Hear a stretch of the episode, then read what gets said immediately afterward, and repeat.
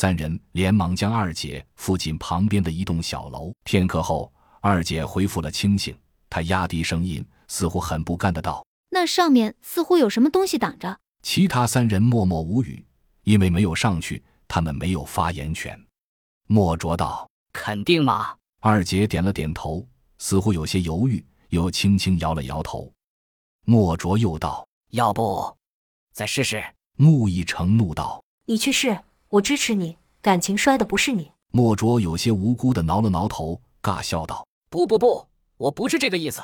我是说，我们为什么不拿其他东西先试试呢？”穆一成一愣：“对呀，说试试，没必要非要人上去啊。可是刚损完莫卓，他也不好意思改口。”只好硬着头皮道：“能的，你你去试试啊！”没想到莫卓完全不受激，居然就那么点头道：“好，等我消息。”说完，扭头在屋里寻找起来。其余几人看着他找来找去，拿起一口锅看了看，不满意，太大；又找了一个玻璃珠，又觉得太小，随手装进了兜里。找来找去，最后拿起了一个金属物件，几人一看，是个铁杯子。莫卓拿在手里掂了掂，觉得轻重适中，心中很满意。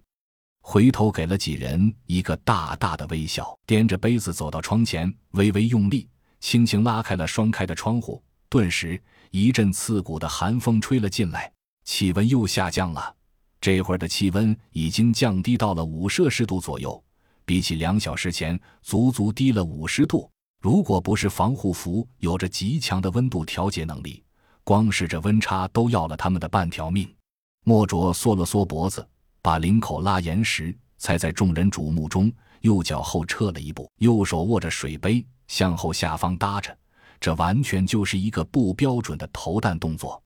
由于没有受过正规训练，动作做得很不规范，十分别扭。穆一成明知不合适，还是忍不住扑哧一声笑了出来。莫卓顾不上穆一成啥表情。刚要往外扔，却听哈巴低喝道：“等等！”